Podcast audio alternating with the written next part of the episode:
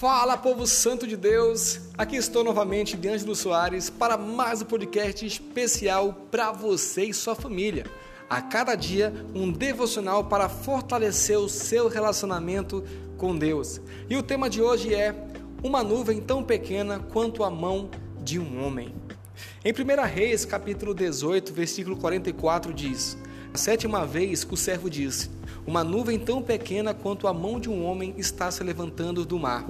Então Elias disse: Vá dizer a Acabe: Prepare o seu carro e desça, antes que a chuva o impeça. Grandes coisas surgem através de singelos detalhes. Quando Elias declarou a palavra do Senhor a Acabe, Israel passava por três anos de seca. Deus já tinha se revelado através de Elias, humilhando os profetas de Baal, e a promessa de chuva trazia uma grande expectativa. Quando o profeta declarou esta palavra, o céu estava limpo. Após conferir sete vezes o tempo, eis que surge uma pequena nuvem, do tamanho de uma mão de um homem, vindo do mar. Este sinal foi o suficiente para que Elias pedisse ao rei Acabe que saísse do Monte Carmelo antes da tromba d'água. O profeta estava atento aos detalhes. Elias não precisou pedir a Deus por grandes sinais e provas de que cumpriria sua promessa. Este ensinamento é poderoso. Se Deus profetizou algo em sua vida, não aguarde por grandes sinais. Esteja atento aos detalhes.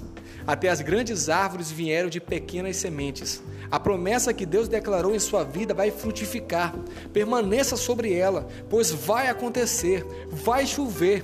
Mais do que ter fé, é necessário perseverar em Deus. Sem perseverança, a fé não tem durabilidade. Persevere na palavra de Deus. Esteja atento. Peça a Deus por sabedoria e discernimento. Se Deus declarou algo em sua vida, vai se cumprir. Vá ao encontro da palavra que recebeu, coloque a sua fé em ação e ore comigo assim: Senhor Deus, muito obrigado pela tua presença na minha vida. Tua palavra transforma e vivifica. Quero pautar a minha vida em tuas promessas e quero viver o extraordinário nesses dias. Dá-me sabedoria e discernimento. Em nome de Jesus. Amém. Deus te abençoe e até a próxima.